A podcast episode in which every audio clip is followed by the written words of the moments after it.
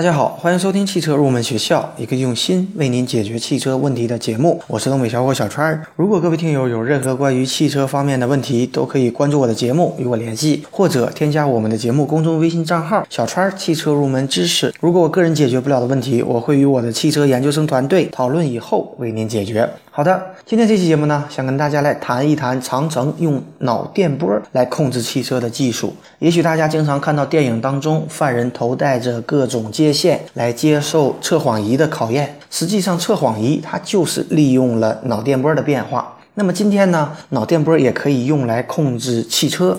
一开始呢，我也不相信，但这就是真的。那么今天这期节目呢，我们就来讲解一下长城它是如何通过脑电波来控制我们汽车的。那么在长城徐水工厂内部的试车场上，以哈弗 H 九为脑电波控制技术的工程车，不断的做着前进制动、后退制动、再前进的一些演示的动作。尽管这是一个非常简单的几个动作，但是在长城的工程师看来，这项技术在往后的自动驾驶领域或许能够得到很大的应用。那么第一个问题呢，就是如何用脑电波来控制车辆呢？与我们之前见过的工程样车不同，这辆哈弗 H 九的车内并没有摆设过于复杂的电子设备，仅仅是通过中央扶手区域将两块电路板接在了整车的 CAN bus 总线上。始终坐在副驾驶的工程师，他才是实现脑电波控车的关键，而他头上的脑电波传感器则是关键所在。那么工程师呢，为我们讲述了脑电波控车的方法，它的大致逻辑并不复杂。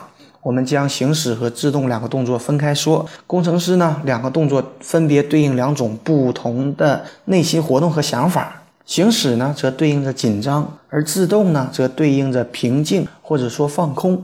换句话说，当工程师内心紧张时，从传感器识别的脑电波信号就会传递至脑电波车的控制单元，随即呢，该控制单元就会向动力系统发出信号，使车辆移动。如果此时呢，工程师的内心平静了下来，那么车辆就会自动并停车。那么第二个问题，它的脑电波是如何采集的呢？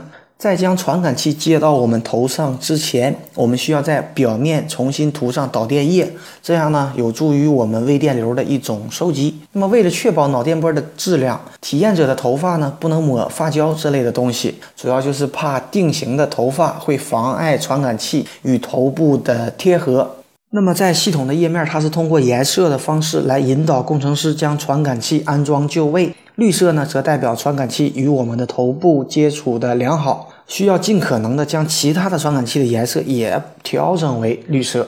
好的，第三个问题，脑电波它能实现转弯吗？答案是可以的。这个测试车它是可以实现的，但是就是要求我们体验者要具备另外两种不同的脑电波的心理活动，以此呢来控制方向盘的旋转方向。好的，第四个问题就是研究这项技术真的有用吗？首先可以肯定的是，在短期之内，这项技术应用到汽车上的可能性很小。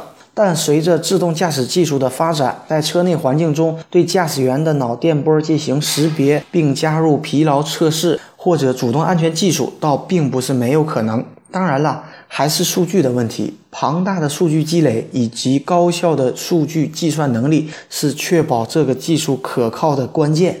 不知道未来在汽车上将会普及的云技术能否将这一问题解决。另外呢，长城在自动驾驶技术的研发方面，他们仅仅能通过高清的地图，在工厂内部的测试场地实现车辆的自动驾驶。换句话说，这个技术现阶段更多的是储备国内不具备量产的条件。同时呢，他们车顶的摄像头也只是记录测试环境，而不具备图像识别的能力。那么总结来说呢，在之前的节目里，我们曾经讲过，吉利向沃尔沃学习的主动安全技术，而且吉利已经在自己的车型上进行应用。所以说，在主动安全技术丰富配置方面，长城确实还不如吉利方面。那么如今的长城呢，它总是想摆脱以往给人们那种朴实本分的形象。通过各种各样的方式提醒着我们，长城是在做转型的大企业。无论是投资几十亿的研发中心，还是国内堪称标杆的徐水工厂，的确，长城在产品开发和制造的成绩，大家是有目共睹的。那么今天这期节目提到的脑电波控制车辆的技术以及自动驾驶技术，在整个行业当中算是领先的。那么对于长城来说，还仅仅是停留在概念的层面。但不管怎么样，还是做到了自己的脑电波就可以来控制一辆汽车。那么希望未来呢，可以把它做成更实质性的技术配置。你把所有誓言、所有诺言藏在手中，化成一把火，我的认真，我的执着，把我变成一只飞蛾，在夜深人静的夜空中，寻找最初失去的温柔。别回头，别让自己在原地停留。好的，下面我们进入网友问答的环节。第一位网友呢问到了，为什么车轮上都有一个小金属块呢？这实际上是为了让轮胎运转更加平衡稳定的一个小平衡块。由于技术的原因，车轮上的重量它的分布很难达到完美的一个平衡状态。当不平衡的车轮快速运转时，它就会发生抖动的现象。所以，当给车轮做动平衡测试时，我们就用这样的小平衡块来调节车轮的重量分布，使车轮达到接近完美平衡的状态。第二位网友呢问到了氮气轮胎都有哪些好处？氮气呢，它实际上属于惰性气体，干燥洁净，渗透率低，广泛存在于我们空气当中。它不会因为外界的温度变化而热胀冷缩。它的最大的好处就是可以防止爆胎。大家都知道，高速行车时，轮胎不断的进行周向性伸缩、变形加大、磨损加剧，产生的高温会对高速行驶的车辆造成一定的安全隐患。那么轮胎充上氮气以后呢，胎压极其的稳定，尤其是氮气遇热以后，膨胀系数很低，渗透性很低，不容易漏气。即使轮胎发生破裂，它也不会一下子把气漏尽，从而呢降低了因为压力遇热而增加的。爆胎几率，同时呢，可以加强我们汽车行驶的安全性。另外呢，由于氮气当中没有氧气，不含水，不含油，因此它可以延缓轮胎橡胶的老化，提高轮胎的使用寿命。同时呢，氮气它的阴传导的效率很低，可以减小噪声，减小震动，使行车中舒适安静。好的，今天这期节目呢就接近于尾声了。节目最后呢，欢迎大家加入我们汽车研究生团队的会员。成为会员以后，我们会为您分配一位研究生咨询助理，为您解决所有的用车问题。而且每天第五位成为会员的朋友将会有机会获得法拉利正品车模一辆。如果大家有意向，可以扫描我们本期节目的支付二维码。支付成功以后，我们会有专人与您联系。我们的团队期待您的加入，一起来与我们实现汽车梦。